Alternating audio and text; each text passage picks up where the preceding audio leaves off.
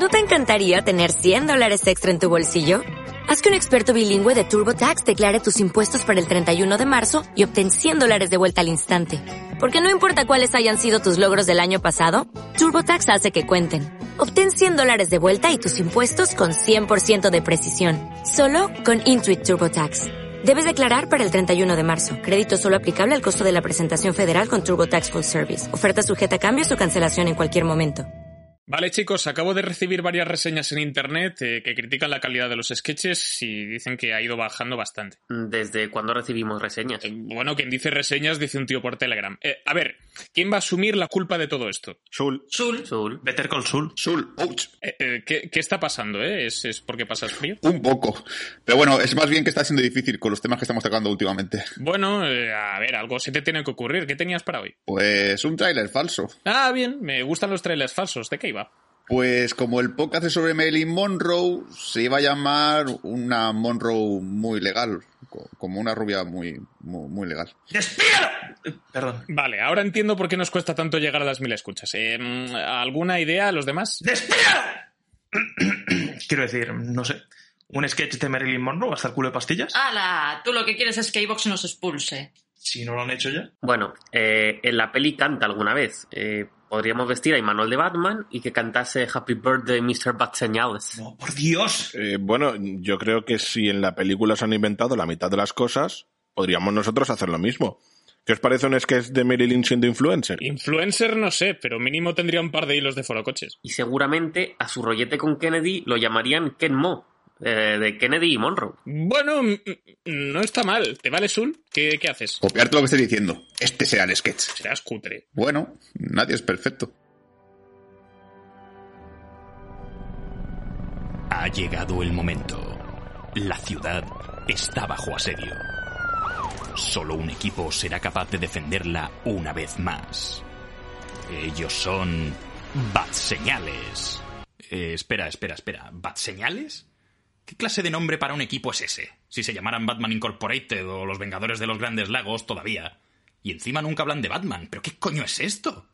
Vale, vale, vale, ya lo digo. Bat Señales, el podcast favorito de Batman.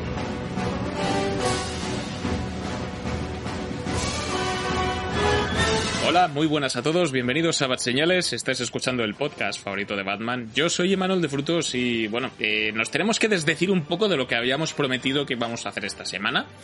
Eh, en el programa anterior habíamos eh, dicho, en, en el de No te preocupes querida, que íbamos a hablar sobre el retorno de las brujas y el re retorno de las brujas. Eh, pero ha, ha, habido un nuevo contendiente, vamos a retrasarlo a la próxima semana. Y vamos a, como ya indica el título, pues hablar de una película que ha llegado a Netflix hace muy poco, no exenta de polémica, vamos a dejarnos llevar pues por esta marabunta de críticas, vamos a, sumarnos a todo esto y vamos a hablar sobre Blonde, eh, película protagonizada por, por Ana de Armas, dirigida por Andrew Dominic, eh, que cuenta pues de aquella manera la vida de Marilyn Monroe, también originalmente conocida como Norma Jean. Y pues para ello, eh, alguien que es, algún día espero que me cante Happy Birthday, Mr. Imanol, Juanga, ¿cómo estás? Happy birthday to you. ¿Ves? Ahora ya no estás tan convencido de que lo haga, ¿verdad? Pues he sentido algo en los pantalones. Por favor, Juan, avísete. perdón, perdón, que se me ve. Ay. Por otra parte, tenemos a, tenemos a un famoso productor de Hollywood pues, por hacer casting coach. la rubia. A ver cómo hace los castings. Me dedica a la rubia. ¡Soy teñida! Por otra parte, tenemos a alguien que pues que ha sido uno de los primeros descubridores de esta famosa Marilyn. Javi, ¿cómo estás? Pues muy bien, eh, deseoso de saber hasta dónde puede llegar esta rubia tan ilegal. Por otra parte, tenemos a alguien que a veces pues ve la vida en blanco y negro y a veces la ve en color, y a veces en cuatro tercios y otras veces en 16 novenos. Vero, ¿qué tal? Yo siempre la veo en rosa. No se tenía que ver en rosa. Ese biopic no es. Madre mía, mierda, me he equivocado. Me he equivocado de programa. Venga, chao. A ver, que tienes que hacer los deberes. Me voy a marcar un Juanga. Y, en último lugar, pues tenemos a alguien que, le gusta mucho tomarse pastillas. Espero que lo haga con moderación. Dani, ¿cómo estás? Bien. Eh, hombre, las pastillas que me tomo son para otras cosas. Es una azul, una que pone epi, no sé qué. pues sí, nos hemos y juntado... Y Diazepam, efectivamente. Nos hemos juntado todos pues para hablar sobre Blonde, eh, sin spoilers primero, aunque va a ser difícil porque está basado en, la, en una historia de una persona que existió de verdad. Eh, pero bueno, luego haremos pues una primera ronda de impresiones generales y después ya nos meteremos en, en, spoilers y desgranando este tema de por qué ha surgido la polémica, qué ha podido pasar, si eso es bueno, eso es malo. Eh, será la película más polémica de la semana, seguramente. Ya la semana que viene ya saldrá otra cosa. No os preocupéis. Pero como es habitual, pues el primer bloque del programa lo protagoniza el Batarán que ya sabéis cómo funciona esto. En esta sección cada uno de nosotros tiene un minuto, tiene 60 segundos para recomendar o desrecomendar una película, serie de videojuego, eh, juego de mesa, eh, barbitúrico, lo que surja. Así que, Juanga, vas a empezar tú, tienes un minuto, que empieza ya. Pues yo vengo a recomendar bastante fuerte una serie de Netflix llamada Lost Oli, o aquí como se ha traducido, Oli está perdido, que, bueno, Parece que es una serie infantil porque trata de un peluchito, pero luego la vas viendo y es un pedazo golpe en la patata y eso que tiene cuatro capítulos de unos 45 minutos 50.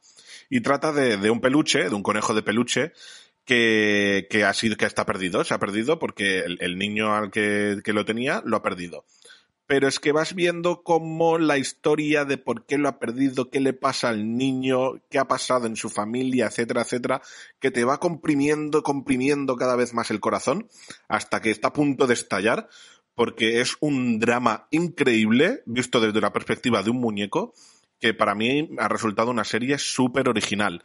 Cuatro capítulos de 45 minutos, lo que he dicho, que se la recomiendo a todo el mundo que quiera sufrir un poquito eh, en plan sufrir de, con la familia, etcétera, etcétera.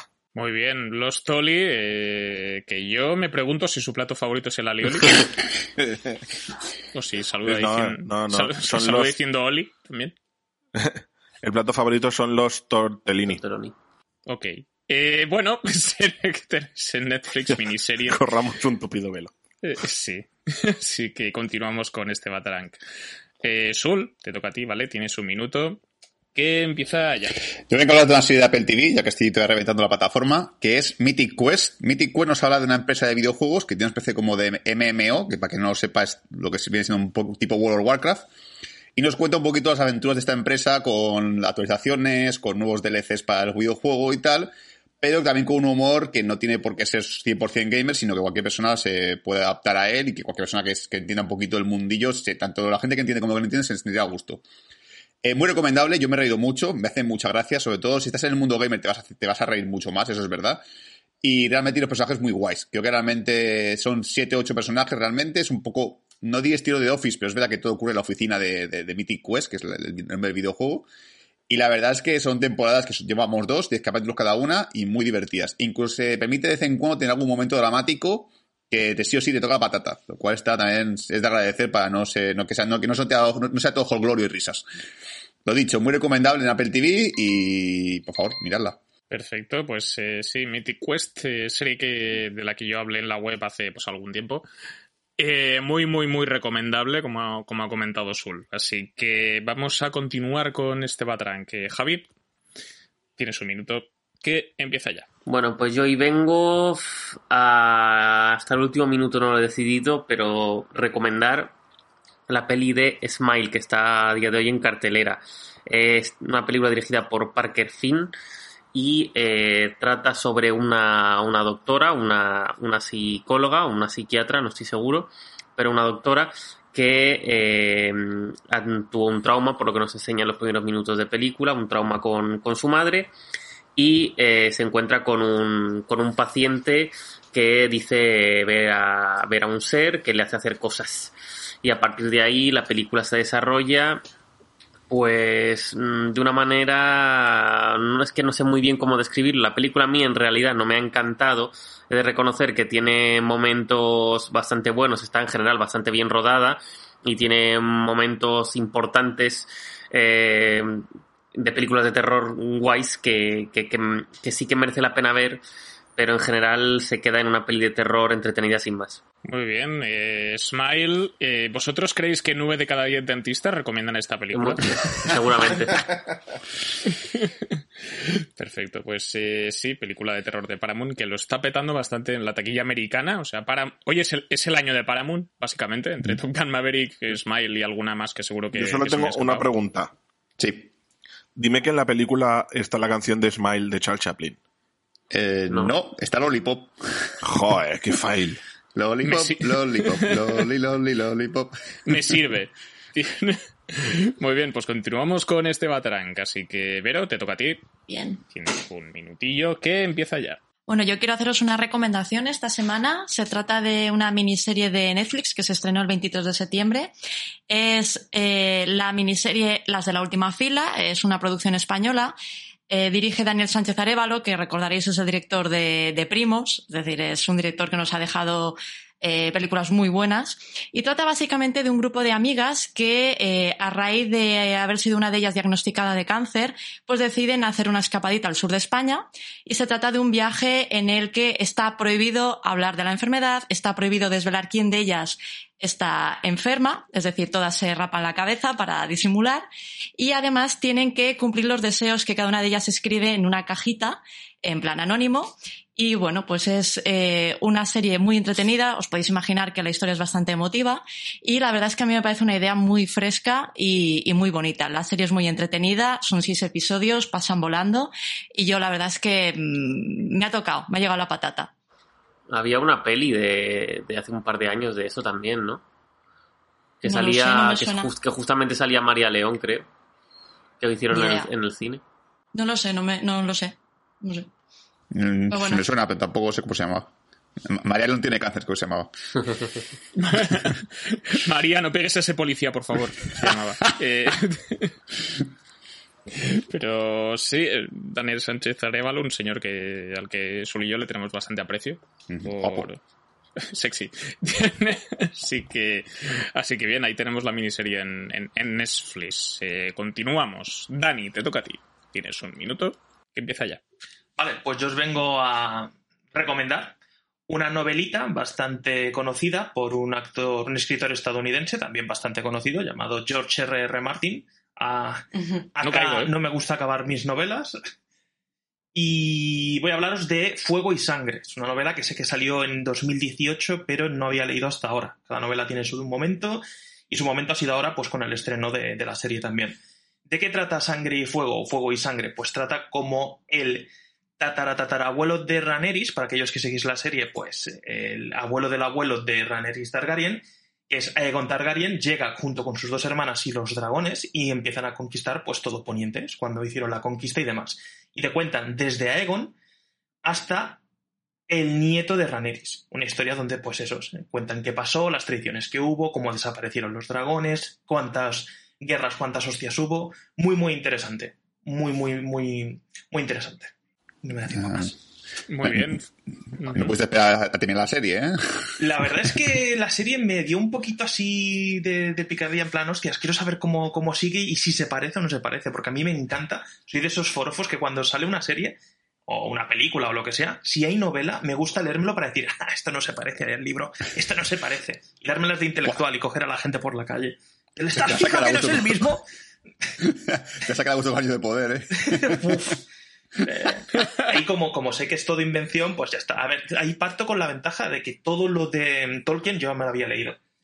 Así que, que, que partía con ventaja. Pero aquí reconozco que esta novela la tenía recién comprada cuando se estrenó. De hecho, la tenía en el ebook en inglés. Y la empecé a leer, leí prim las primeras 15-20 páginas y dije, eh, está bien, pero me parece que es demasiada chicha. Y joder, tío, le acabas cogiendo gusto. Yo no me he dado cuenta y me lo he ventilado en, hmm. en una semanita y pico, dos.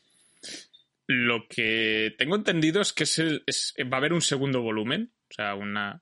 Podría haberlo. Tiene que... Bueno, a ver, pues George R.R. R. Martin, o sea, seguramente, sí. ¿no? Es el Mar Millar de la literatura, pero quiero decir que en principio tendría que haber una continuación, ¿no? Tendría que haberlo, porque es que te digo, es que acaba... Acaba que todavía falta un poco de linaje para llegar, digamos, a la época actual, donde vimos Juego de Tronos. Así que sí, uh -huh. tendría que haber un poquito más de chicha Pero bueno, teniendo en cuenta que la última novela tenía que estrenarse en el 2014 y estamos en el 2022 y aún no se sabe nada de ella, pues dudo mucho que este señor, y más con la edad que tiene, pues acabe algo, a no ser que sea una hamburguesa ya. Ay, los chistes de sobrepeso. Bueno, pues voy a cerrar el Batrank, como todas las semanas, o casi todas. Mi minuto va a empezar ahora y yo voy a recomendaros una película quizá con la menos efusividad de la que me gustaría, que es eh, Crímenes del Futuro, la nueva película de David Cronenberg, que hacía pues ya prácticamente ocho años que, no estrenaba película. Eh, y en este caso, pues coge el título de su primera peli, que es un poco turra, y aquí pues hace algo diferente y más interesante, ¿no? Tenemos a Vigo Mortensen, que interpreta pues a Saúl, que es un tipo que en un futuro distópico, eh, donde el cuerpo humano está empezando a cambiar, está empezando a mutar, pues él tiene la capacidad, pues de cada X tiempo tiene la capacidad de, ir generando pues órganos nuevos aparentemente inútiles y pues él hace performances para, eh, para gente un poco asquerosilla, con gustos eh, extraños y se los va estirpando en directo. ¿Qué pasa? Que aquí en realidad hay una especie de trama de investigación bastante de thriller, yo creo que noir bastante normalita. Y lo realmente interesante es los actores, que están todos muy bien. Me ha parecido hasta buena Kristen Stewart, imaginarse, eh, y el lore y la atmósfera y el tono, ¿no? Y, que es David Cronenberg otra vez haciendo sus cosas, que yo lo echaba de menos. Así que si os gusta Cronenberg, yo creo que merece la pena darle una oportunidad. Joder, y Manuel de Cronenberg, ¿mola el libro o no mola el libro? y además, podéis verla en el cine, o podéis verla por torrent porque ha tardado seis meses en llegar a España. O sea, vosotros veréis lo que Qué barbaridad. Es que yo tenía ganas de, yo tenía ganas de verla, madre mía. Hmm. Pues nada, pues torrent. Sí, sí, no, no, me ha o sea, ya te digo, no me ha encantado, pero es un señor al que yo echaba de menos y me alegro de que haya vuelto. O sea que o sea que bien por esta parte. Pues nada, con esto cerramos el Batarang de esta semana. Si hay alguno de estos títulos que os ha llamado la atención, pues eh, aprovechad para decírnoslo en el cajón de comentarios. Eh, y nada, pues con esto ya nos metemos en, harina. Vamos a hablar sobre Blonde, eh, rubia. Eh, así que dentro música. Dentro música de Marilyn Monroe.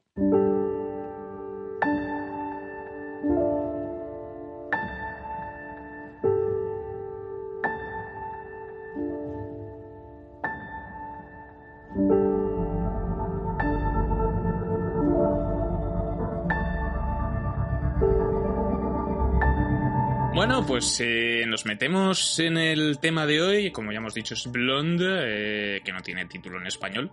Eh, no sé cómo se llama en Portugal. ¡Rubita! ¡Rubia!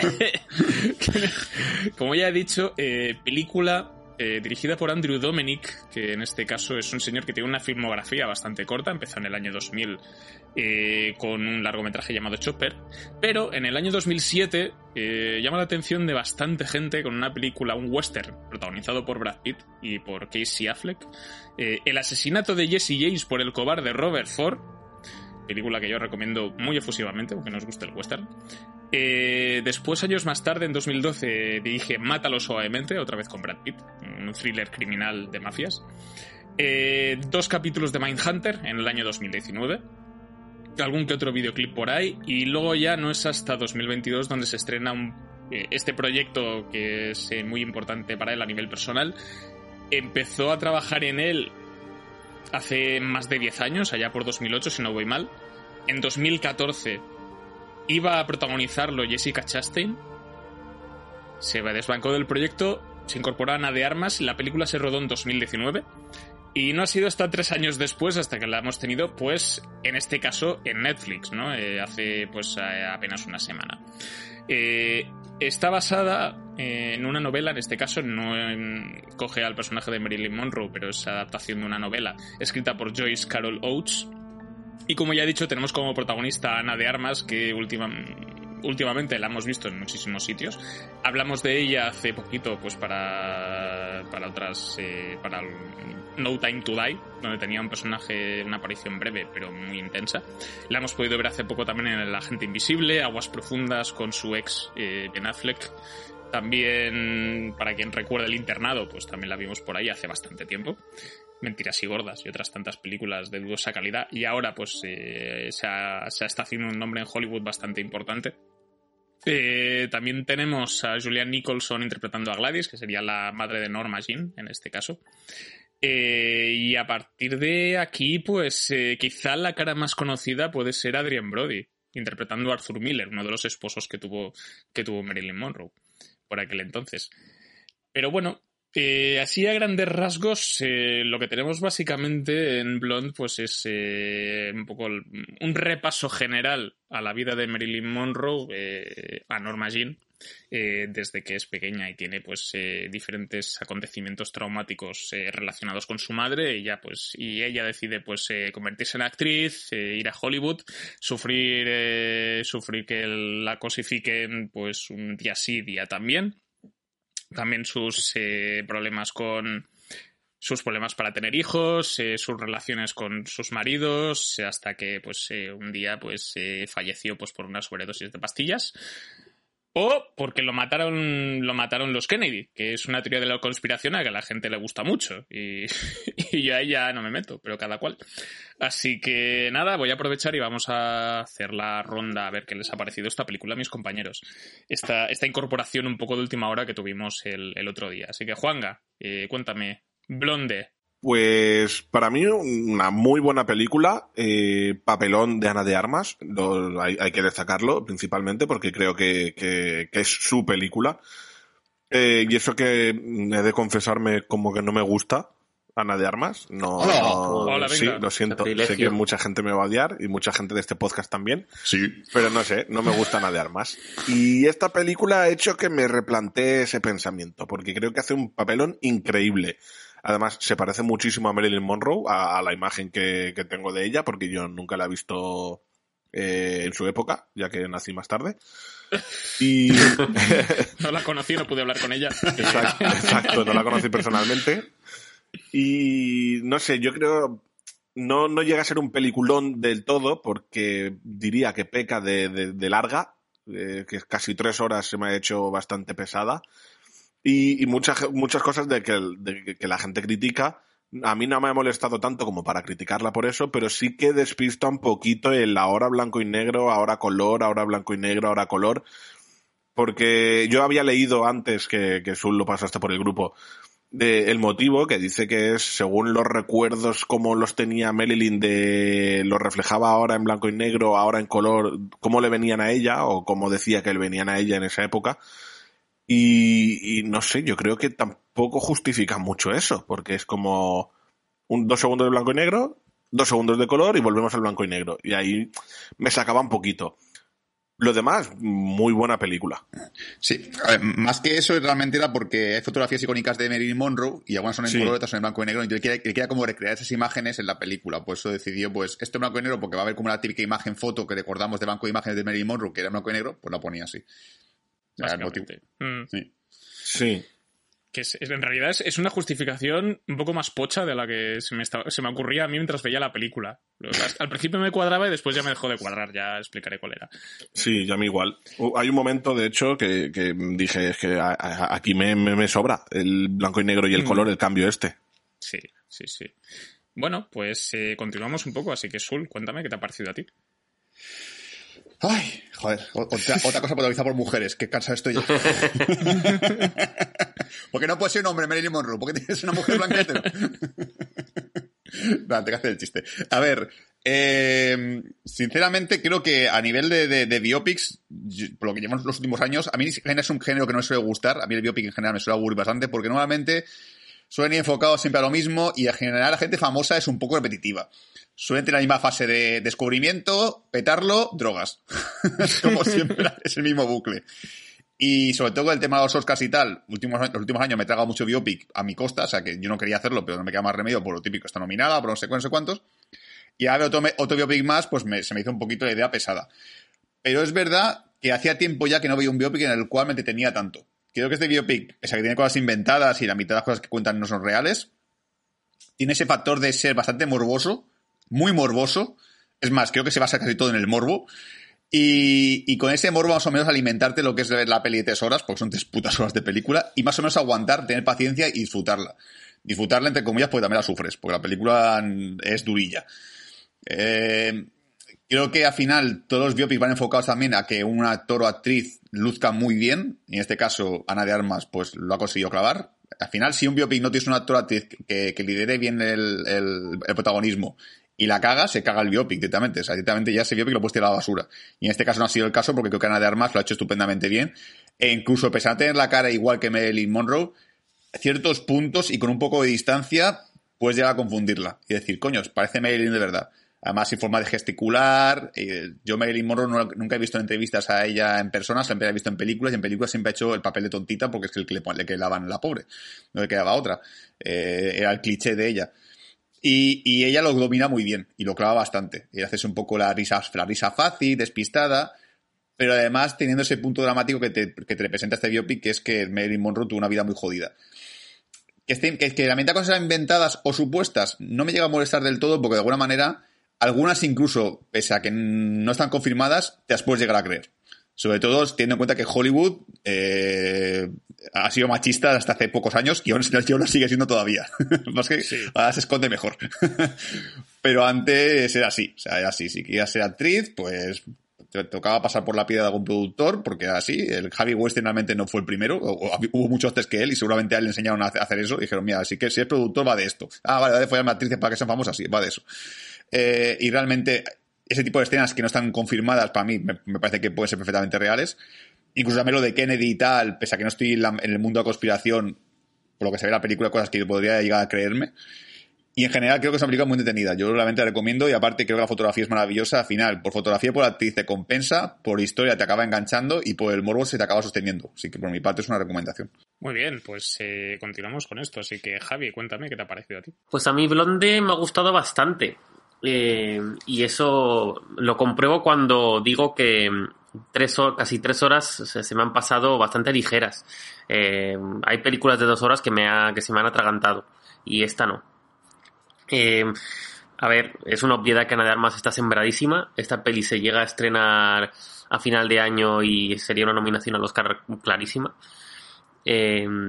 Y bueno, es verdad que el tema de las licencias que se han tomado a mí no me, no me molesta, me hubiera gustado que fuera un biopic un poco más fiel según qué cosas, eh, sobre todo en las cosas que se inventan sí o sí, en las de las teorías de la conspiración me gusta porque está el tema del morbo. Eh, es una película que empieza muy fuerte, empieza realmente fuerte como eh, y te esperas que, que se atreva a poner cualquier cosa, pero luego creo que eso se va desinflando un poco y es una peli un poco más complaciente. Pero el final se me quedó así un poco de repente en plan, ah, ya está, eh, termina así.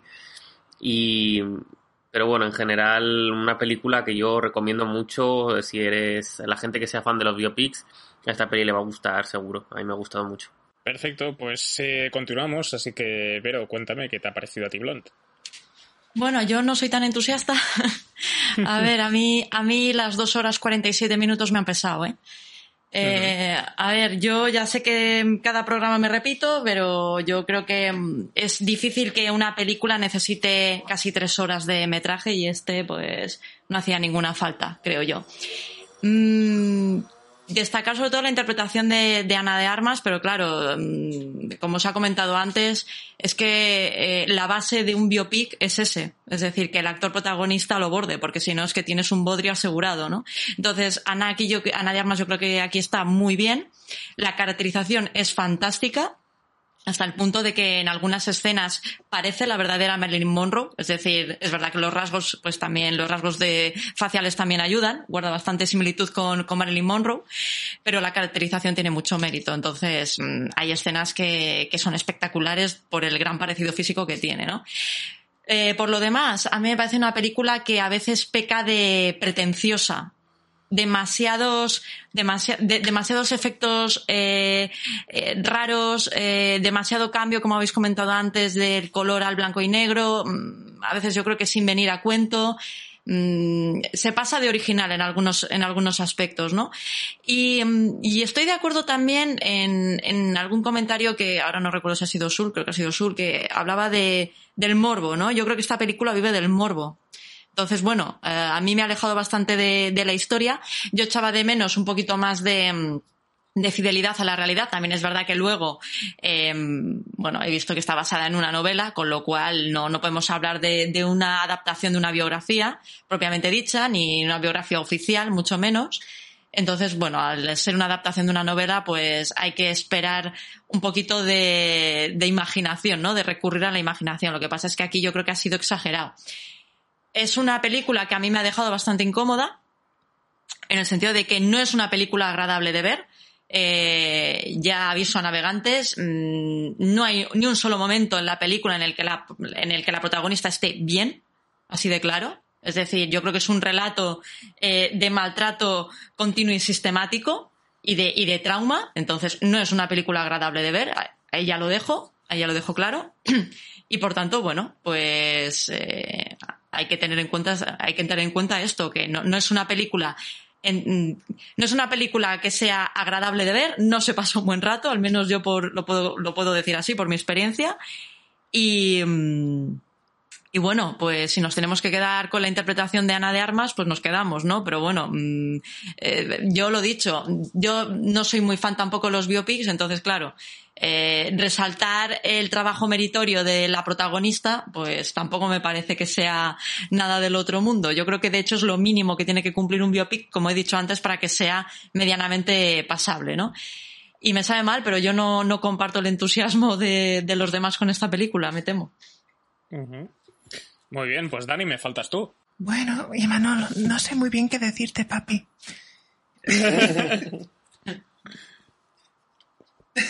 Sí, sí. Hay que hablar mucho, hay, mucho. A ver, hay algo ahí, hay algo ahí.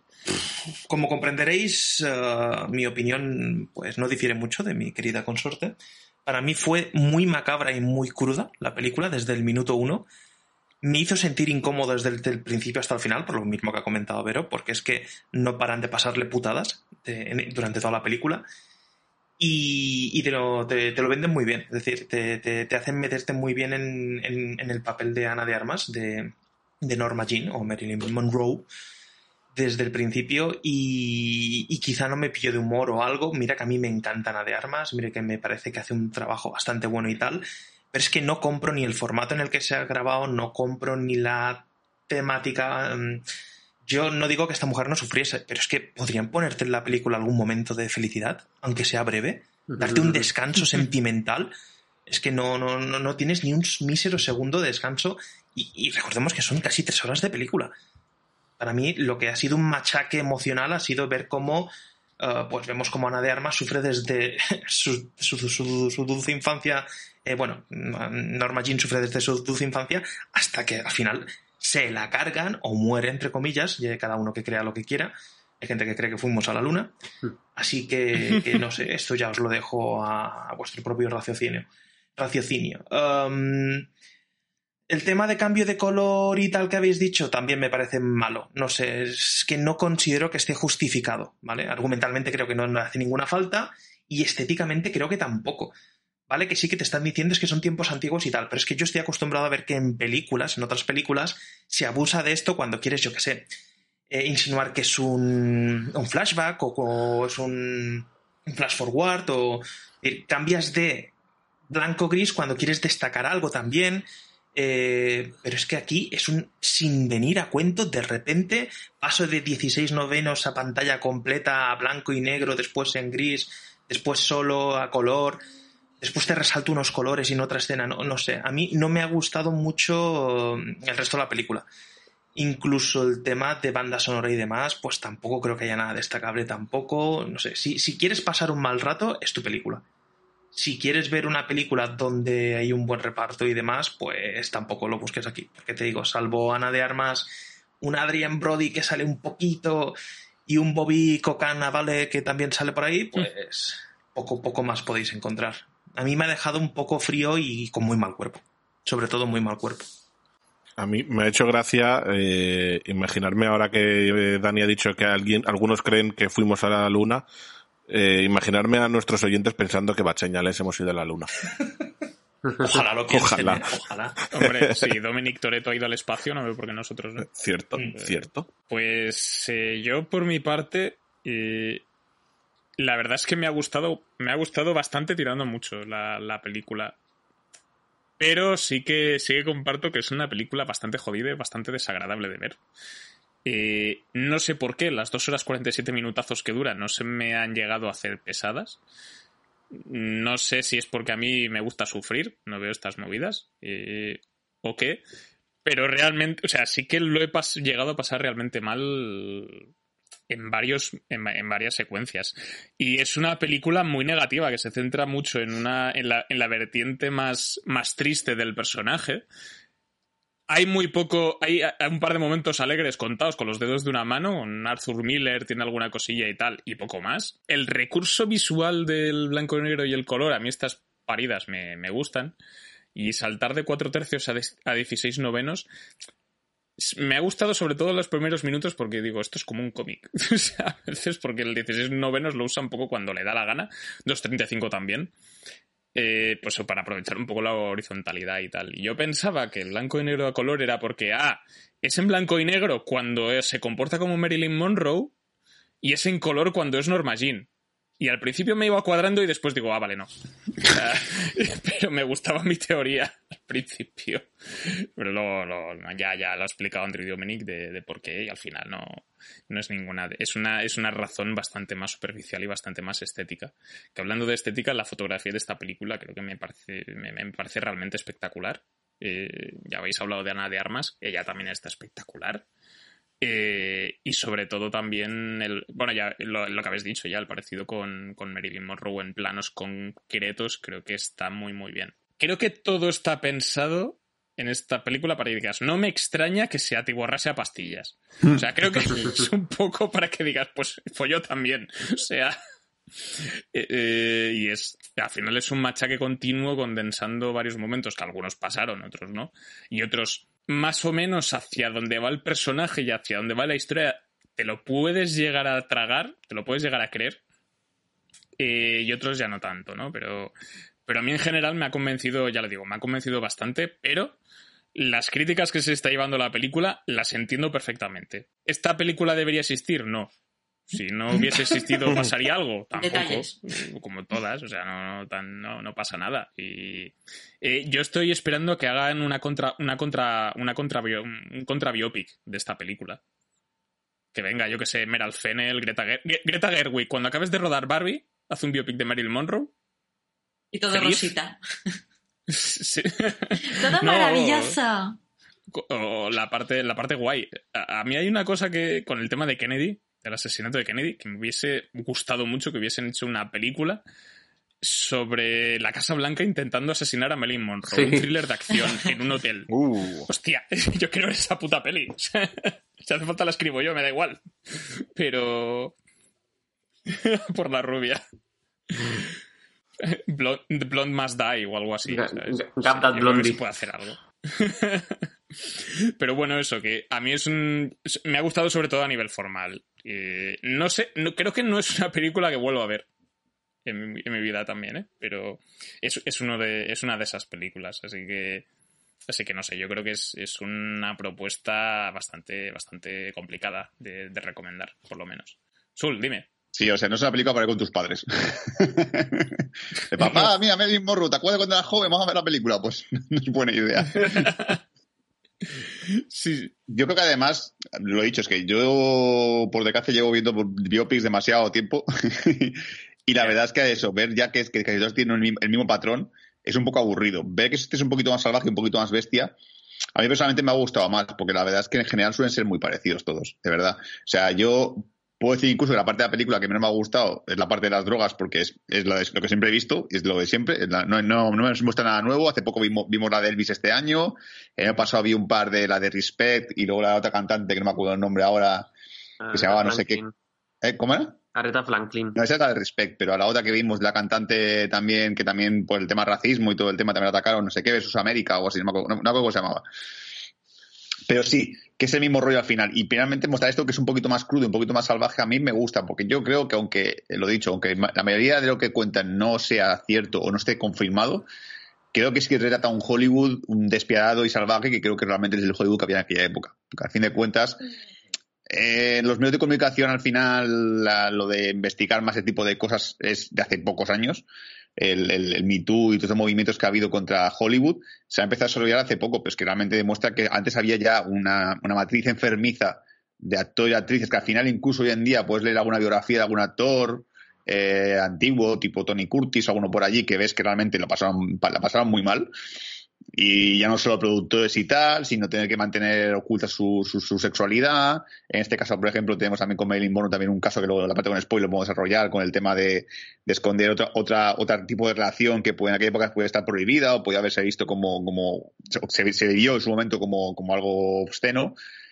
Y creo que realmente mostrar este tipo de cosas al final hace que, los biopics se un poquito hoy en día, porque al final, si solo nos basamos en lo que sabemos, siendo aquella época una, una época tan hermética, los biopics son, acaban siendo aburridos. Es como, ¿qué vas, a, ¿qué vas a descubrir sobre los actores y al final ellos contaban lo que podían contar y se investigaba lo que se podía investigar? Al final sí que familiares que cuentan cosillas que a lo mejor pues, son más o menos más turbias para un poco entender lo, lo que rodea la fama, pero en general suelen ser un poco más blancos o un poquito más los cuatro puntos importantes de su vida, típico, lo dicho, eh, renacimiento, eh, um, campeón, bueno, no, sea renacimiento, petarlo, de, de, caída y muerte, que al final siempre es lo que es lo, el patrón de todos.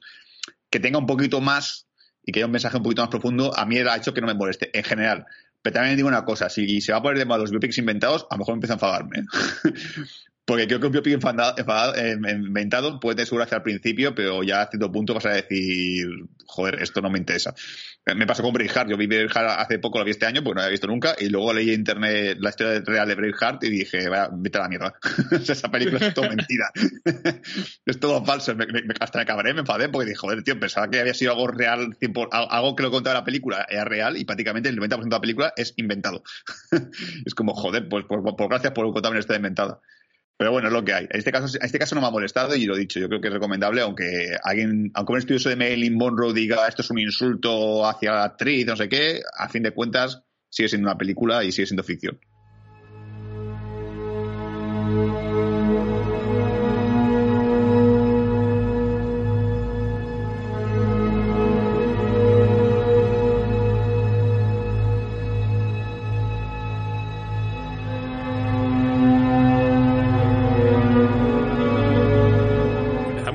Con spoilers dedicada a Blonde, esta, ya sabéis, esta película de Andrew Dominic sobre Norma Jean, a.k.a. Marilyn Monroe, eh, ascenso y caída de, de, esta actriz. Y, y hay una cosa que a mí me parece muy... A ver, podemos ir repasando la, las movidas que se han inventado, porque son unas cuantas, pero eh, una de ellas, por ejemplo, es eh, esta relación que tiene con, con el hijo de Charles Chaplin, que en parte fue cierta, pero luego te la meten en una relación poliamorosa. Que dices, esto no. Pero. Pero a mí me pareció bonita. Dije, no sé, son monos. Y tampoco se besan los hermanos, entonces tampoco es incesto. Pero. Pero bueno, con eso vas tirando. Yo solo quiero saber qué pensará Geraldine Champlain de esta escena. ¡Oh! Se, se cierra la Rebeca. ¿Que mi padre qué? sí, yo creo que a lo mejor esta, esta licencia artística del, del, director, yo creo que va más, más relacionada con el tema de eh, hijos de famosos, ¿no? Que al final es la típica mierda de mi padre es famoso y yo soy la mierda porque nunca sé de mi padre. ¿ya? Y eso, pues, se ha visto ya en otras películas, pero que bueno, creo, creo que hay que dejar un poquito por encima para que veamos un poquito el otro lado también de Hollywood que era el, el, hijo de alguien que ya tenía cierta reputación y que espera lo mismo de ti, que espera que hagas lo mismo y que siga su legado y todo el rollo. Entonces yo creo que realmente toda esa, esa parte del, del, trío este raro, la relación pura amorosa, va más relacionada con eso que el hecho de ser real o no. Eh, igualmente es Hollywood, aquella época yo me lo creo. yo, yo, me, yo, lo, yo lo compro. Sí, es, que es eso, puede ser inventado, pero tampoco me, tampoco lo descarto, ¿sabes? Es, es, un poco, es un poco esta idea. Porque antes de eso, bueno, estamos con, con la infancia de, de Norma Jean, que ya de por sí es bastante jodida.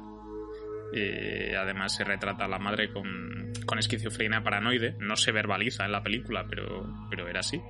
En la vida real también. Y eso pues la va marcando desde el principio. Además también tiene pues como llaman ahora, como se le dicen ahora, como lo llaman ahora los jóvenes, daddy issues. Y, y claro, ella no conoce a su padre. Está que si mi padre esto, que si mi padre aquello. Y son pues cosas que ya desde el principio la dejan pues un poco bastante tocadita. Y, y es un tema que se repite bastante a lo largo de la peli. Yo, yo quiero preguntaros a vosotros, ¿qué, cómo, ¿qué nivel de mal rollismo os da que Marilyn Monroe llama a todas sus parejas papi? Porque a mí me da un mal rollo de cojones. Eh, sí, es, yo creo que lo, lo buscan a posta porque desde el principio te venden que a, a Norma Jean siempre le ha faltado la figura paterna y lo está buscando en todo hombre. ¿eh? De hecho, hay una escena que me pareció a mí increíble que es cuando va conduciendo, que ya es casi al final, que va conduciendo y cada hombre que ve en la calle está escuchando a su madre diciendo, ese hombre es tu padre, ese hombre es tu padre, ese hombre es tu padre. Y es como, está viendo a todos como padres.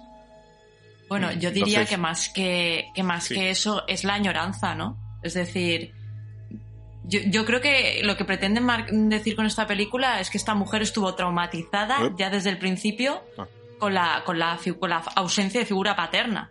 Que a saber si es cierto. Es decir, es que aquí el, el problema es que desde un principio le- la madre, que está como unas maracas, eh, Ujú. le vende que es hija de no sé quién, de alguien importante, parece ser, por algún comentario que hace al principio de la película, y le vemos en una foto, pero es que igual está inventado. O sea, es que, es que ahí está la, la crueldad, ¿no? De, de, de lo que parece que se esconde, ¿no? Detrás de, de esta historia. Eh, a ver, yo creo que si, si una chica os llama papi o daddy, huid por patas. o pedid cita con un psiquiatra urgentemente, porque vamos, es para es pa preocupar. Además, es que esto, eh, bueno, mm, es bastante. No, no digo que sea habitual, pero vamos, se nota mucho cuando, cuando una mujer tiene. Se le nota que ha, que ha tenido una ausencia de, de referencia paterna en su infancia, en, en resumen. De hecho, sus relaciones con, con los varones nunca van a ser normales o difícilmente van a poder ser normales, ¿no? Ahí hay un trabajo a nivel psicológico que, mi- que Dani, mi querido consorte, podrá, podrá explicar mejor, ya que está más metido en la materia. Eh, Tengo daddy issues. no, de, de psicología. De eh, psicología. pero, eh, ver, Dani, te, Dani te Afortunadamente. llama, Dani te llama papi. Eh, no, esperemos que no, y el día que lo haga me preocuparé seriamente. No, pues eso, eh, a ver, es, es una manera más de, de provocar mal rollismo en el espectador y de, y de reflejar de una manera muy, muy escandalosa eh, los problemas mentales que tenía esta chica. Hay un documental en Netflix que yo empecé a ver, pero luego se me hizo demasiado pesado, que trata precisamente de las sesiones de Marilyn Monroe con su psiquiatra. Estuvo muchos años con un, con, con un psiquiatra y hay grabaciones de, de las sesiones, ¿no? Y algunas se han desvelado, algunas se aparecen en el documental y, y bueno, como decía Imanol hace, uno- hace unos instantes, eh, joder, acabó atiborrada a pastillas. No, no te jode. Como para no acabar atiborrada a pastillas, con que sea verdad la mitad lo que cuenta la película, Virgen Santa, ¿no? Pobre mujer. Y tanto. Como Pero bueno. no, ¿sabes? ¿Eh? Eh, como para no. Como para no, ¿verdad? Madre mía. Sí, sí, sí, va, va un poco un poco en esa dirección. Y el tema de, de- de llamarlos daddy a su pareja. No estoy seguro, esto si, si alguien está un poco más al corriente de, de la biografía de Marilyn Monroe, pues eh, que, que me lo diga, que me lo confirme. Si, si lo, llamaba a sus parejas daddy en la vida real. Que creo que sí, pero no estoy seguro. Eh, Es tan escandaloso que tiene pinta de que sí, ¿eh? Yo creo que sí. Llama Y- mucho la atención. Y luego también que sí es un término frecuente en la década de los 50. Que también es un poco cosa. Es como cuando, como las parejas que tienen hijos y se llaman de unos a otros mamá y papá, que eso también me produce mucha angustia Sí. vital.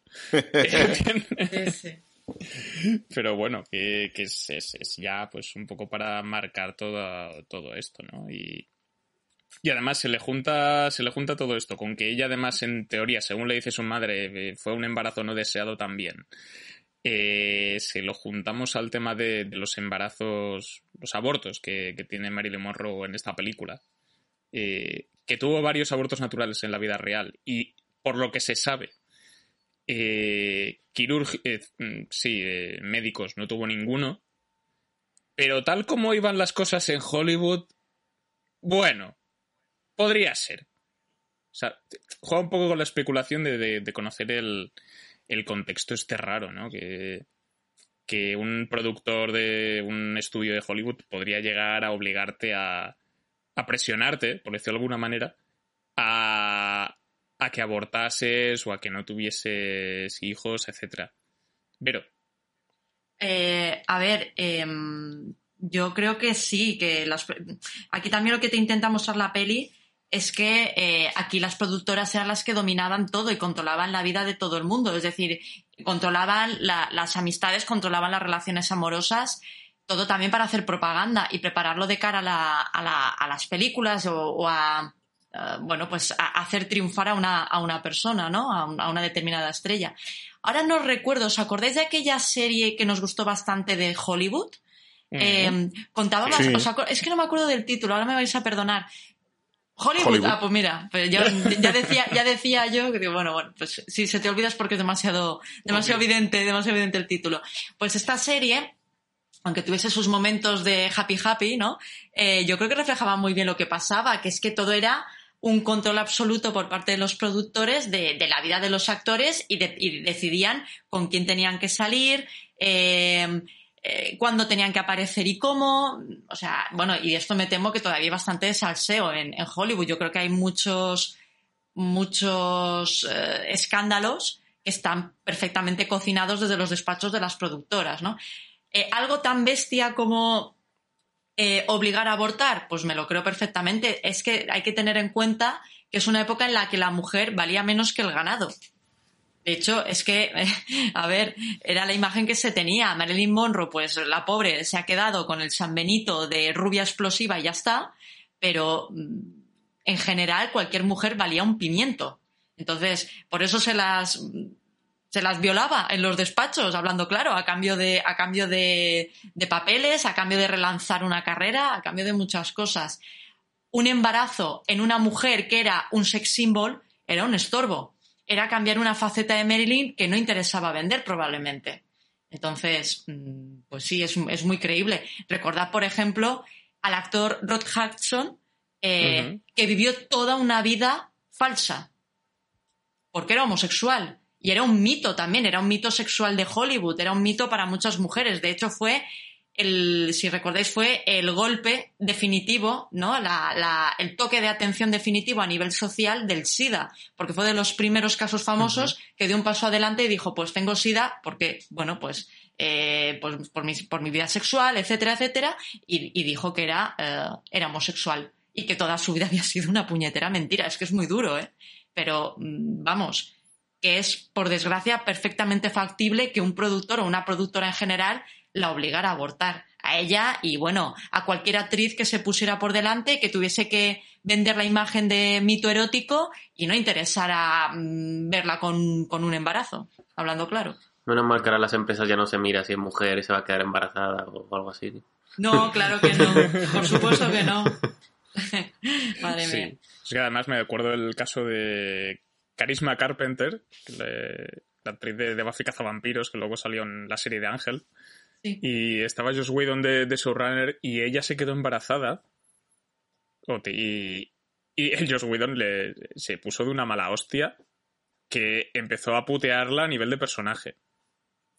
Y entonces, y esto fue hace 20 y pico, esto fue hace 20 años, o sea, que, que estas cosas, pues, eh, por desgracia, pasan. Y, y también hay relaciones ficticias y todas estas cosas que está comentando Vero, pues, pues por desgracia son bastante, bastante frecuentes, ¿no? Al final todo es imagen. Todo es. Todo es promoción. Sul. Sí, que realmente al final es eso, ¿no? Hemos dicho que, que tiene este biopic cosas inventadas, pero también se puede decir que tiene cosas no confirmadas. Y realmente todo lo que te muestra la película, te puedes llegar a creer. Si alguien no sabe que esta película tiene cosas inventadas, la ve entera y dice, pues mira, pues sí, efecti- efectivamente podía ser así. Y es que además, incluso hace poco, bueno, hace poco, no sé si fue este año fue el año pasado ya, ya, no, ya tengo contado bien el tiempo, vimos la, la serie de Pam y Tommy. Al final Pamela Anderson no dejaba de ser una Marilyn Monroe de la vida, era, era un icono sexual. Marilyn Monroe no dejaba de ser una chica pin-up que lo que vendía en sus películas era sexo. Hay un momento en el cual la película se ve el rodaje de La, la tentación de arriba, que dando, ya esta película la vi, la vi con Javi, la de Blonde, y le comenté que esa película es prácticamente soft porno. o sea, es una, es, es una comedia, tiene cosas graciosas y tal, pero la película básicamente lo que te vendía la trama es un, señor que su mujer se va de, de viaje con los niños y su vecina arriba está muy buena y se la quiere, se la quiere follar. Y la peli, la va de eso. O sea, el famoso icono de Marilyn Monroe la, la vía del metro con el aire, que la película muestra muy bien, realmente era, era vender sexo. Era, mira, casi se ven las bragas, qué sexy, ¿no? Y estaba todo rodeado de tíos ahí en plan de, oh, mira, mira, casi se ven. realmente es un poco así, o sea, es que, es que, eh, entonces la, le pasaba igual también a Pamela Anderson, como vimos en la, en la serie, que al final el, lo, la, la, serie de los vigentes de la playa era también vender porno suave. Y en la, aquella época el, el, la hipocresía americana de no querer enseñar una teta, pero sí mostrar como todo muy erótico y todo muy sexual para que de alguna manera Marilyn Monroe fuese, vendiese revistas, eh, pósters o lo que fuese. Y, y, que esa fuese una vida desgraciada me parece normal. Y lo del, claro, lo que vais a del embarazo, imagínate, una chica pin-up que se quede embarazada, vamos, es, es, es joder su carrera en aquella época. ¿Qué coño va a tener barriga esa tía con que tiene que ser sexy siempre y sensual y todo el tema con, con embarazo y con problemas y tal? No, no, que va, olvídate, olvídate. Estoy seguro que si Melly Monroe no llegó a tener nunca hijos, eh, en parte seguro fue por los estudios, porque además su carrera se, su carrera se enfocaba tanto en, su, en, su, en su belleza es como, no, no puedes quedarte embarazada nunca, es que para nada, no sé que, te, que seas ya vieja y nadie te quiera, olvídate. Para nosotros tienes que ser siempre eh, delgada, bueno, delgada entre comillas, porque realmente Marilyn Monroe tampoco es que tú eres una figura muy, muy delgada, eh, pero tienes que ser sexy para nosotros, no puedes estar eh, gorda. Y, y al final es un poco que te vende la peli yo, yo personalmente me lo creo, me lo creo. Ya, yo es que, claro, lo que digo, al final, cuando lees lo que es verdad y lo que es, lo que es falso, el, el, el que escribió el libro, lo dice, yo, yo es lo que supuse que ocurrió. Y no es que me lo haya inventado, sino yo creo que esto, con, con lo que he podido investigar y tal, creo que algunas cosas mm, fueron así. Pues sí, pues podía ser perfectamente, no me Y cuando he dicho, cuando he dicho antes Tony Curtis, sí, me refería a Rock Hudson, me he equivocado antes con el nombre, he dicho Tony Curtis, pero sí, el que, que quería mencionar era el que ha mencionado Vero, que es el de Rock Hudson, ah, sí. que es un caso de Hollywood muy sonado por eso, porque el pobre lo pasó fatal. Y, y al final era como, no, tú tienes que ser un sex symbol para las mujeres también, no puedes decir que eres gay. Eh, fue una jodienda. Sí, y en el caso del tema de, de, mm, lo que estábamos eh, diciendo ahora, del tema de, de, la, de, los rodajes y demás, que también es donde entra también el personaje de, de Bobby Cannavale, que interpreta al segundo marido de Marilyn Monroe, aquí se saltan al primero, eh, que además eh, era también un... la maltrataba. Y aquí se, eso sí que más está bastante bien reflejado en la película, ¿no? Con el tema de, de las fotos y de los señores, ¡ay, enseñaron las tetas! Que, que hacen en La Tentación Vive Arriba. Y, y, eso, pues bueno, que está confirmado que, que, que, pasaba y que, bueno, y que más o menos le, le llegó a pasar. Y es un momento bastante jodido. Sí. Todo, todo aquello. A mí me sabe mal, pero es que hoy carnaval, el actor este, yo que es que lo veo, dice, va, va, a pegar a una mujer. No sé por qué. Este, este, este es un hijo de puta. Sí. Es que el pobre hombre siempre toca papeles de, de, de, o de machista o de matador y tal. Y cada vez que lo veo en una película, siempre al final acaba pegando a su mujer o novia, lo que tenga en aquel momento. Y cuando momento lo vi, vi que se enamoraba de ella y todo el tema. Eh, dije, ya está, le va a pegar. Y efectivamente, no me equivoqué. es que sí. me lo voy a venir. Pues como tiene esa cara de bruto el tío, el pobre tiene esa cara de desgraciado, pues no, no queda otra. Sí. Y además es, es una peli que no te lo pone fácil si no conoces un poco la biografía de Marilyn Monroe, porque apenas dicen nombres de personajes. Mm. Sí, sí, sí. O sea, eh, el, porque eh, no, no, mencionan al de Bobby Cannavale, el de Arthur Miller, no recuerdo si lo llegan a mencionar en sí, algún momento, sí a lo mejor de pasada. Creo sí, a lo mejor de pasada y tal. Hay muchos que, que dices, ¿y esto? ¿Y este quién es? a Billy Wilder lo reconocí porque digo, es que eh, porque el casting está bastante bien. Uh -huh. Y dices, ese señor se parece mucho. A mí el, el, el, que no se me parece nada era Kennedy. O sea, yo dudé hasta el último momento si era Kennedy porque digo, ¿cómo? pero si no se parece nada este señor a Kennedy. Sí, tiene un aire. Está bien, hecho, está cuando... bien caracterizado con el corte de pelo y sí. tal, pero físicamente no se parece demasiado. Ah, bueno, no, no lo he visto desnudo nunca. y, y no me refería a su cara. y las interacciones de, de, de, la cara de Ana de Armas en películas de Marilyn Monroe están bastante bien hechas, ¿eh? Ha mejorado mucho la tecnología ahí, ¿eh? Sí, está muy, está muy bien recreada en general, me parece a mí. Y ya he dicho, la fotografía es, es, es espectacular. Y luego también creo que tenemos a, a Zanuck también, al, al, al, al, que llaman el Harvey Weinstein de la época que es el primer productor que, que vemos en la película. Y que no se sabe, o sea, en principio no un abuso de Marilyn Monroe o de Norma Jean, pero bueno, el historial lo tenía este señor. O sea que... nunca se llegó a confirmar, pero vamos, tampoco creo que Marilyn Monroe lo fuese diciendo por ahí. En plan, me ha follado este director para ser famosa. Al final es algo que sí, si lo hizo, no creo que ella lo hubiese contado a la ligera, en aquella época que al final sea como, ah, pues eres una guarra tú para haberlo hecho, como encima. Sí, sí, no sé, es, es, es, un poco esto. Y luego también tenemos el machaque continuo de que de que siempre se pone en duda la inteligencia de, de Norma Jean, ¿no? Uh -huh. eh, eh, cita a Dostoyevsky o menciona a Dostoyevsky y, y, se ríen, es que no se ríen en su puta cara porque, porque mira, pero... ¡Ay, qué mona! Ha leído un libro. no, cariño, Yo tengo una pregunta. ¿Te marean, te, te marean todas esas letras? ¿Te marean mucho? ¿Quieres dejar de leer? Yo tengo una pregunta tanto a vosotros como a los oyentes. Eh, no sé, porque claro, estamos diciendo que hay, que hay partes que, que, está basado en un, libro de la historia de Marilyn, entonces hay partes que son falsas, partes que son ciertas, partes que son eh, opinión pública, etcétera, etcétera, y no están confirmadas. Pero la parte esta de que hay, hay una du duplicidad, o sea, que Marilyn Monroe es una persona y Norma Jane es otra, que a mí me pareció bastante fuerte y no sé hasta qué punto es cierto, que cuando Norma Jane está triste o, algo y está jodida y necesita um, ir en público como Marilyn Monroe, le reza a Marilyn Monroe para que aparezca en momentos que la necesita. Bueno, pero yo eso creo que es más, eh, no, no, es tema de doble personalidad, sino que ella misma sabe que eh, lo, que, lo, que, lo que la gente sabe de ella es, es un personaje que, que, le han creado, que ella se ha creado, que, bueno, que le han creado la industria del cine y que ella realmente es Norma Jean. Marilyn Monroe es algo ficticio que, han, que, que, ha creado la industria. Y ella todo el rato... Sí, pero hay un punto que, que, ella también como que se lo cree. Es como que Marilyn Monroe es un, un personaje aparte de su vida, siendo ella misma. Es como tipo múltiple. Sí, a ver, yo creo que lo hace un poco para ayudarse psicológicamente, porque de alguna manera siempre te dice, cuando ya se ve a sí misma en según qué película, dices, esa no soy yo, esa es Marilyn Monroe, ¿no? Sí. Sí. De alguna manera yo sí. creo que es para como intentar sobrevivir a esa vorágine de, de, sexualidad que tiene que vender y decir, bueno, da igual, porque como esto, este, este, este personaje que ha hecho a Marilyn Monroe no soy yo, no, no, no tiene nada que ver conmigo, entonces de alguna manera como para desconectar de todo lo que tiene que hacer que no le gustaba hacerlo. Porque al final lo de ser famosa era como, bueno, ser famosa porque no me queda otro. Además que también hay un momento que, que está el maquillador, ella está destrozada, llega el maquillador y, le, y, Meryl, y, Norma Jean le dice, haz que venga, haz que venga. Y el maquillador le contesta de sí, sí, ya está llegando. Oh. Mientras le maquilla como en plan de ya está llegando Marilyn. Claro, porque ahora ella misma está mal, ahora no, no se ve capaz de, de afrontar el evento, lo que tiene que, que, afrontar, y para eso necesita cambiar el chip a, al personaje de, de, Marilyn. Entonces dice, bueno, si me veo frente al espejo, bien super mega hiper maquillada guay, pues como que eso me va a hacer entrar en modo Marilyn. Además, se, se, ve, se, ve, claramente que esta chica, el mundo de la fama, el mundo de... O sea, ella quiere ser actriz, pero lo que no quiere es eh, toda la vorágine en la que la han metido de, de, eso, de sexualidad, de erotismo y de icono. O sea, ella, ella, lo único que le gustaría es interpretar, ya está. Y, y, y, en el, y en el mundo donde se ha metido, que no tenía ni idea de dónde iba a acabar, pues lo odia. Y, la, y lo que la destruye, obviamente.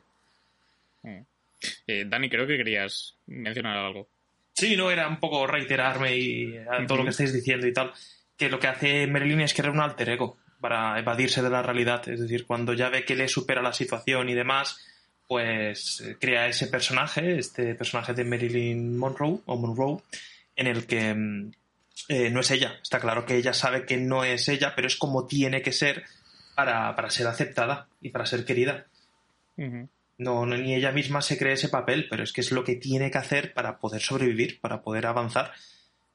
Ya va traumada desde niña, donde ya nos hemos dejado una escena donde la madre la intenta matar cuando es, es muy, muy, muy pequeña. Y yo creo que ya sí, si eso no sí. te toca de por vida, ya no sé qué lo puede hacer. Y se refugia en unos vecinos que acaban siendo tan cabrones o más que, que la propia madre, ¿no? Que es un... Que sí. Quita coño. Sí, sí, sí. que, que, por cierto, inciso con los vecinos. Eh, el marido. El marido se la quería violar. Yo creo que sí. A mí me dio la hay, sensación. Hay algo ahí, hay algo ahí. No, no, no, llegan a desarrollarlo, pero yo creo que hay. Es que es, hay, hay, tenso, eh, estaba tenso ahí con es lo, que iba a decir, es lo que iba a decir ahora también, que el personaje, el personaje que se crea no solo le hace vivir en una sociedad machista en la que los hombres predominan y tiene que someterse a ellos, sino que genera también violencia de las mujeres también contra ella. Porque es que las mujeres quieren ser como ella, pero a la vez le odian, porque obviamente que no me quite mi marido, que no me quite mis cosas, que, que, pues ahí también vi un poquito de, de, de- de eso, de, de instinto de supervivencia, que lo único que hace es pues cagarla por todos lados. Hagas lo que hagas, las cagó. Sí, pero es que para que veas cómo, cómo era la industria, o sea, si, si, si tu marido te era infiel, la culpa era de Marilyn por quitarte a tu marido. O sea, tu, tu- tu marido como que se había, se había visto encantado por unas malas artes y el pobrecito, pues oye, no le quedó más remedio, pero la culpa era de Marilyn, obviamente. Me cago. Sí, sí. Pero, Pues sí, la verdad es que la, la- la escena de del ahogamiento o el intento es bastante, bastante jodida. Y luego, yo por eso digo que también es una película que parece que le encanta recrearse en la mierda, ¿no? Porque, eh, a ver, insisto, con que sea verdad la mitad de lo que cuenta la película, ya la pobre Marilyn ya estaba bastante, bastante apañada, ¿no? Pero claro, es que también ver que eh, tiene una madre loca que la intenta mm, asesinar. Huye por patas la pobre niña despavorida y la vecina, que parece muy maja, muy amable, muy cariñosa, muy no sé qué, eh, es más cruel todavía, porque si por lo menos no le hubiese abierto la puerta, pues por lo menos la niña espabila, ¿no? Pues no, eh, le dan a entender que, que la van a coger con, con todo ese cariño, con toda esa dulzura y luego la llevan a un orfanato. Em, joder, es que es que tela, es que quien salga acuerdo de ahí, a mí que me expliquen. De hecho, yo creo que em, em, adicciones aparte, al alcohol, a, las, a los barbitúricos, eh, etcétera, joder, la fortaleza mental que debió de tener esta tía es para aplaudir. Insisto, acabó fatal, acabó incluso, bueno, pues con la duda esta de, de si se intencionadamente se suicidó o, o simplemente se le fue la mano. Hay que tener en cuenta una cosa, que se sepa, no era adicta a otras drogas tipo cocaína, heroína, que también era bastante habitual de- ya en aquellos años en, en Hollywood, ¿no? Era adicta a medicamentos, a barbitúricos, ansiolíticos, es decir, a medicamentos que la dejaban tonta para evadirse de la realidad. Mm, a ver, insisto que con independencia de todo eso, yo la reflexión con la que me quiero quedar es, es que la, la, real, la verdadera Norma Jean, joder, menudos, menudos huevos que tenía, ¿no? Porque, a ver, eh, con independencia, insisto, ¿eh? de las adicciones, de los problemas eh, mentales que tuvo, pues al final intentó salir adelante como pudo, ¿no? Es decir, cualquiera de, de nosotros, yo creo que hubiese acabado en la miseria y, y sin hacer nada más. Y esta tía, pues por lo menos siguió adelante, aguantó violaciones, aguantó abusos, aguantó palizas y, y al final de cara a la galería, de cara a los fotógrafos, siempre con una sonrisa en la cara. O sea que con lo cual mi, mis, mis dieces, ¿no? Es que incluso hasta el tono de voz. Fíjate que yo creo que Ana de Armas lo exagera un poco Un demasiado. poco falsete, ¿no? pero, pero hasta el tono de voz tenía que controlarse muchísimo para ser agradable, para no, no llamar la atención, para, para no molestar a la gente. No sé, me parece, me parece asquerosa la situación que Es, es muy vivió. duro, ¿eh? Es muy duro porque vivió de, de la, de la pantomima y de, y de dar una imagen que, bueno, incluso estando hundida en la mierda. O sea que, bueno, mm, chapo. sí. Yo lo que puedo decir es que esta película me ha quitado, me ha distorsionado un poco la, la- la imagen mental que yo tenía de con faldas y a lo loco. Sí, igual a mí iba a considerar eso ahora. Me ha jodido un montón. Bastante. Hostia, imagínate, pero mm, para distorsionarla más, que la escena de Charles Chaplin Jr. y, y su hermano fuese con, con Jack Lemon y, Hostia. Y el otro. Tony- ¿Era Tony Curtis? No me Ah, acuerdo no, ahora. era Tony- Tony Y Curtis. Tommy Curtis. Tony Sí. Curtis, sí. A ver, que realmente Es- sería como... Me rompería toda la Sí, te suena un poco la imagen porque realmente ella lo pasó muy mal el rodaje. Yo también, por lo que veo, la figura de Billy Wilder se mantiene todavía fiel de que él no, no sabe ni qué estaba pasando. Era como, yo no sé qué me, qué Claro. me está contando. Si yo solamente quiero rodar esta mierda. Sí, sí, sí. Pobre, como, pero yo no quiero rodar esto. También es verdad que la película de Falta de Loco, y yo posiblemente es la película que más he visto de Marilyn Monroe y la que más tengo en mi mente, eh, se- se- el personaje de ella es de tontita. Es decir, la película hace de tontita. Totalmente. Y, y básicamente sí. el papel suyo es como, ay, no sé qué me está pasando, sé qué. Claro, y realmente yo creo que ella llegaba a un punto de su carrera que era como, estoy cansado de hacer siempre mismo papel, estoy cansado de hacer idiota, ¿puedo hacer un personaje que no sea idiota? Por una vez.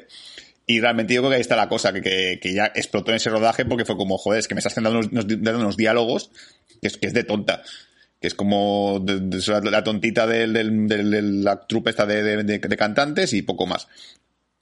Lo dicho, a mí me ha fastidiado un poco esa imagen, pero también sigue pensando en la idea de que, bueno, de que realmente el director y, la, y el guion, en aquella época es que si el personaje estaba encasillado en ese papel, ¿qué iba a hacer Billy Wilder? Si vas a hacer una película que sale Marilyn Monroe, vale, pues le toca el papel de tontita rubia porque es lo que, es lo que vende.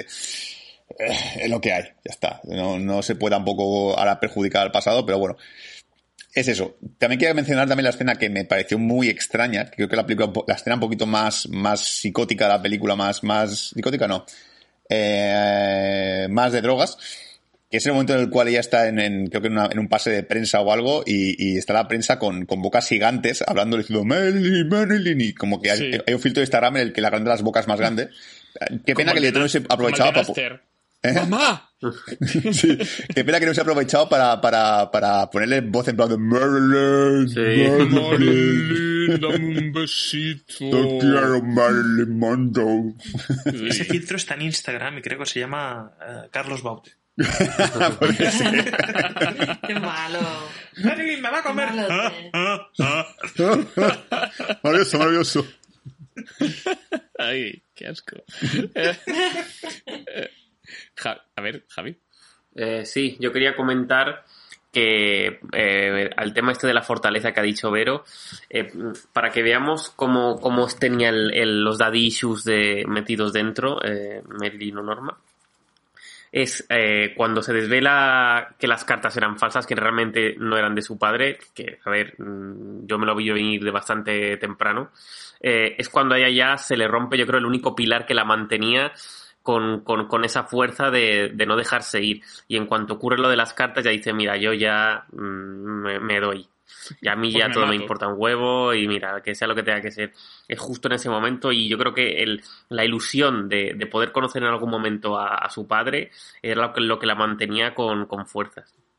Sí, sí, sí. Que, por- que también por lo que por lo que estado leyendo después, el. ¿Dani? que por- perdón, Ah, es que que no- no, que- sí, no- sí, no, es que estaba muteado sin querer. Ah, vale. Ah, sí, también yo os quería hablaros de una de las escenas también que, que me sacó un poquito de la peli, que no entendí mucho, que es cuando le practican la cesárea esa y como que, que parece más parece más una abducción extraterrestre Sí, que, que- que- que otra cosa. No entendí muy bien la escena porque, a ver, está claro que, que- que aborta, que le hacen abortar, porque de hecho cuando se despierta que se cree que ha sido todo un sueño, que va con su pijama, que va con las dos, las dos gotitas de Chanel. Eh, ¿Eso ha sido real, realmente? Porque es que no sé si es un, un aborto involuntario en el que directamente se lo perdió, o si realmente se metieron tal cual en su casa y, y se la llevaron. Es que esa escena me sacó un poco, porque claro, todo el mundo va con la idea, o corre el rumor, de que se la cargaron, pero es que tan fácil se la podrían haber cargado como, pues, como tan fácilmente se la podrían haber llevado y, y haberle hecho un, un, un aborting connect eh, y dejarlo otra vez para casa, cogiendo un Uber o lo que sea. sí. Me dejó todo loco esa escena. Yo creo que también juega un poco aposta esto, ¿no? De que haya un punto en la película en que no sabes exactamente si está teniendo alucinaciones o no está teniendo alucinaciones. Hemos hablado de las bocotas, ¿no? De, de la gente, quiero Marilyn, que es mm, para un poco cuadrar el tema de algo que le preocupa mucho a ella, que es eh, heredar la esquizofrenia de su madre. Que las enfermedades mentales, pues, a veces creo que según si no voy mal, pues pueden tener cierto componente genético. Eh, entonces la película juega un poco con eso también, que, ya también tenga eso. Y, yo me imagino que por eso ese aborto del que estás comentando tú, pues está rodado de esa manera. Para que ella tampoco está muy segura de, de que, qué ha pasado ahí. Me parece a mí. Sí, sí, tiene, tendría sentido, vamos, pero bueno. Yo creo que sí. que también lo vi como un guiño a y más si la podían secuestrar para hacerle esto, porque, bueno, hablo de este secuestro como si no contase el anterior, ¿sabes? Cuando la cogen, la meten en un avión, También. ni, ni le... ¿Eh? También, también, sí, sí. Ah, sí. Ni, ni le dicen nada directamente, además, dos hombres que la cargan como una maleta. Pero Mm. como una maleta. Y llega una de las frases que a mí más me impactó de la película, que ella misma se la dice durante un par de veces, que eh, soy un trozo de carne por entregar. Porque van, la cogen, la cargan como una bolsita, además como debía ser, pues eso, pequeñita y tal, la llevan como si nada. Hacen un delivery de, de, de- de Just Eat en- para el Presi eh, y directamente, pues nada, nena, a trabajar, a ver lo tuyo. Y, y ella misma va y dice eso, y dice, ¿soy carne para entregar o qué coño pasa aquí? Imaginaos la situación, lo mal que, que, que tienes que acabar. Y además, esa escena en la que hace ese trabajo, y si oyes su voz mental le dice, no, ni se te ocurra vomitar, ni se te ocurra decir nada, no sé qué. Que, que encima ocurre la mamada mientras que está hablando Kennedy de otro caso sexual a otra persona. Es como y el tío gimiendo en medio de la llamada, que yo flipé, que el otro tío debía decir, bueno, pues ya está, le, estarán haciendo un, un, un Merlin. Sí, sí, bueno, sí. pues me voy a masturbar yo también. Sí, sí. Porque además eso, creo que la llamada hablaba un poquito de que como que él había acosado a otra mujer también, o algo, no sé qué rollo. Era como Sí. que Kennedy parece ser que era un, bueno, iba a decir un pillator, no, todo lo contrario. Un hijo de puta bien, bien- bien. A ver, ese presidente, ¿no? Al final era como, consígueme a esa de la tele, dámela. es como, vale. Es, es que para profundizar en la escena, incluso ella cuando, cuando llega a la, a la habitación y mira ahí los vasos que hay al lado, hay un montón de copas con diferentes pintalabios. O sea, Sí. que no es la primera que llega. Es una más. Sí. Sí. Además, había una mujer llorando en, en el sofá justo antes de llegar a la habitación. Que por cierto, para momentos incómodos también. Mientras que él hace el trabajo, hablamos del tío por teléfono. Hay un guardaespaldas que está en la puerta. Sí, ¿eh? leyendo el periódico. mientras. Sí. La señora, Sí, rápido. Sí, sí. Le faltó mirar a la cámara y decir, bueno, y el siguiente soy yo. Sí, faltaba que Kennedy se a hablar de, de algo político muy importante. Lanza los misiles a Cuba, lánzalos, lánzalos. ¡Ya salen! ¡Ya salen! ¿Te imaginas? Que di que se haga un mail y yo pensé que es una orden para lanzar misiles o algo. ¿Ya acabó? Sí, sí, presidente, se acabará ahora mismo. Ahora mismo los misiles. Ay. Clase de presia, algo en plan... Cuidado, chica, que al final salpica o... Yo, yo- yo controlo. Control. Bueno, no sé si... Bueno, se me ha olvidado comentar el tema de un detalle que, que se ha llevado muchas críticas también, porque se ha, de- se ha comentado que la película podía ser antiabortista. Ah, pues, porque, vale. más que nada por la, rep- la representación esta CGI que tenemos de- del, del embrión, que está como completamente formado, cuando debería tener como dos meses y no tendría y ya tiene forma de bebé, ya está todo- totalmente hecho. Y la infografía es un poco de, de, de do- de documental de estos de, de que te ponen las monjas para que no tengas bebés. O sea, para que no folles. Es, es una idea un poco rara, ¿no? Pero no sé si os, si os, si os saltó demasiado. A mí me pareció un poco raro, pero, pero también más que porque más que ser antiabortista creo que es un- va un poco con la idea de que de que el personaje se siente culpable con estas cosas, ¿no? Si hasta habla con su bebé y todo. O sea, sé. A mí, es verdad que me sac- los, las imágenes esas de, del bebé, de, o sea, lo que es el, sería el embrión, el feto, de- mm, sí que es verdad que, que no les veía, que no pegaban mucho, ¿no? Sacaban, bueno, sacar no es la palabra, pero que, que eran un poco raras. Pero vamos, en ningún momento me puse a pensar que, que era una, que, que querían dar un- una imagen antiabortista. Que va, es que eso al final son lecturas que saca la gente porque sí. Además, recuerdo que el bebé encima habla y todo. Por eso. Sí, sí, es que, es que, es que le echa, es que le echa la, le echa la culpa. Porque ya había tenido un aborto, creo que es en el segundo embarazo que tiene la película, me parece. En el primer, primero con, la- con los con los hijos de Chaplin que ella aborta porque cree que va a heredar su enfermedad mental. Que se le va la olla y luego dice, no me repito, me repito, no quiero, no quiero abortar. No, no, no, no, no. Pero no, que, eh, porque, no, porque el otro le dice que, que él es el, todos los bebés anteriores y tal, y que, que, que hija de puta, ¿no? Sí, básicamente. Cuando salga aquí, iré a por ti, mamá. Voy a matar. Ojalá se le hubiese aparecido como un fantasma después. Sí. Flotando en el aire. Es como, uf, mal rollo. La que va, a mí, a mí este tipo de lectura que al final la gente creo que le quiere lo que le da gana. Es decir, yo creo que el director ha puesto esa escena pues, simplemente por, porque sí, porque creo que así es más duro el, aborto, porque al final el aborto quiere que sea un momento muy, muy jodido en la vida de Marilyn Monroe. Y el, el director lo, que ha querido hacer es poner el- todo el drama posible máximo. Si pudiese Sí. sacar un cuchillo clavándose al bebé dentro de la barriga, también lo hubiese puesto si pudiese. Al final es como ha puesto el bebé ese digital para que digas, hostia, es que encima lo ha perdido y está casi prácticamente el bebé hecho. Pero eh, ya está, eres tú, antiabortista. Ni que un momento diga- venga aquí y le diga, Meli, no abortes. Si, si fuese antiabortista, no abortes tantas, veces la película. Pero bueno, que va. ¿Al- ¿Algún detalle más? Y bueno, se quejaban también del acento de, de, de Ana de Armas en la película porque Ah. decían que tiene acento como muy americano y tal. Y dije, bueno, a, mí- a lo mejor porque yo no tengo, no tengo, no tengo cultura de acentos ingleses, pero yo lo he visto bien. A veces se le va un poco el acento, el acento suyo, original, pero yo creo que en general está bastante bien. No, Sí, yo creo que por ahí no No la me pueden atacar justamente. no ¿verdad? ¿Quieres decir algo más, Dani? Yo para acabar, decir Sí. que, a pesar de que tampoco me ha gustado demasiado, eh, que me parece un poco injusto, ¿no? El, el batacazo que se ha metido, porque se esperaba que tuviese una visualización un poco mejor de lo que ha tenido en Netflix. Y, y creo que ha ido bastante mal, pero bastante mal. Se esperaban unos números mejores Sí. y no llegó ni a película de, de- de la semana ni nada. Es decir, algo que suele ser bastante común en películas, estrenos grandes y más de, de esta índole. Me, me- Sí. me- me sorprende, me sorprende un poco. Sí, todo el mundo está viendo Dahmer, básicamente. y no está. No, no, no se ha comido un, un- Le está yendo bastante, bastante mal. Pues con esto terminamos nuestro programa dedicado a Blonde. Eh, si habéis llegado hasta aquí, pues quiere decir o que habéis visto la película o que queréis, queríais que os la contásemos. Sí que aprovechad el cajón de comentarios para, para ver que, cuál de las dos opciones ha sido. Pero bueno, la semana que viene, como ya anunciamos la semana pasada, esta vez sí. Esta vez sí. eh, esta vez sí. Ahora sí, esta es la buena. Ocus Pocus y Ocus Pocus 2, el retorno de las brujas o el y el re retorno de las brujas. O ahora que habrá uno y ahora que habrá dos. También. Latino. Y la tercera parte que se llamará Pata de Cabra, espero. Y A la- O el regreso de las brujas y el re-regreso de las brujas. también. La- la- El contra- el yo la hubiese llamado el contraataque de las brujas, pero pero eso son cosas mías ya. Así que, así que nada, esto ha sido todo en Bad Señales. Esperemos que hayáis disfrutado del programa, pero volveremos a estar aquí la semana que viene. Así que hasta pronto. Adiós. Adiós. Adiós. The French are glad to die for love. They delight in fighting duels. But I prefer a man who lives and gives expensive jewels.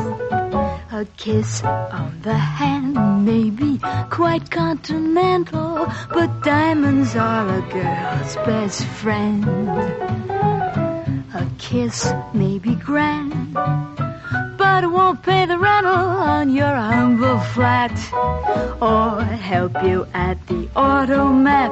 Men grow cold as girls grow old, and we all lose our charms in the end.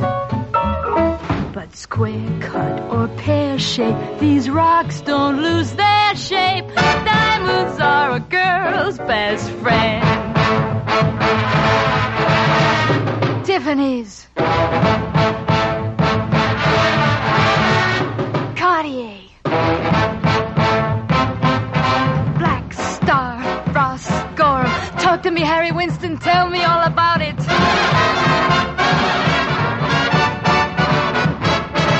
There may come a time when a lass needs a lawyer, but diamonds are a girl's best friend. There may come a time when a hard-boiled employer thinks you're awful nice, but get that ice or else no dice. He's your guy when stocks are high, but beware when they start to descend. It's then that those louses go back to their spouses. Diamonds are a girl's best friend.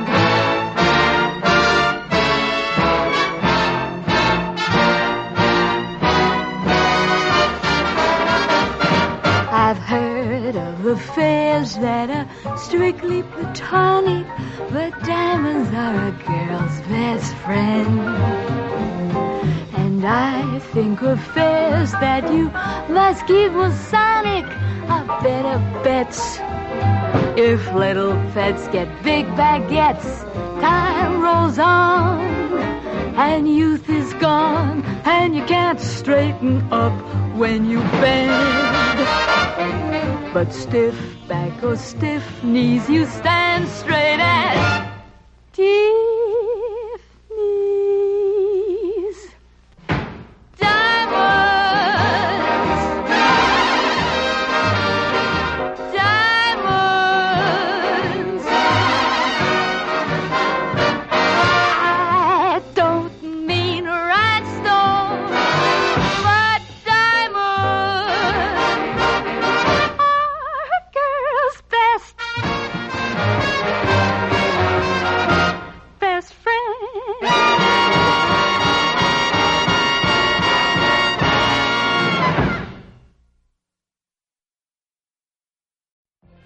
What if you could have a career where the opportunities are as vast as our nation, where it's not about mission statements, but a shared mission? At U.S. Customs and Border Protection, we go beyond to protect more than borders, from ship to shore, air to ground, cities to local communities. CBP agents and officers are keeping people safe. Join U.S. Customs and Border Protection and go beyond for something far greater than yourself. Learn more at cbp.gov/careers.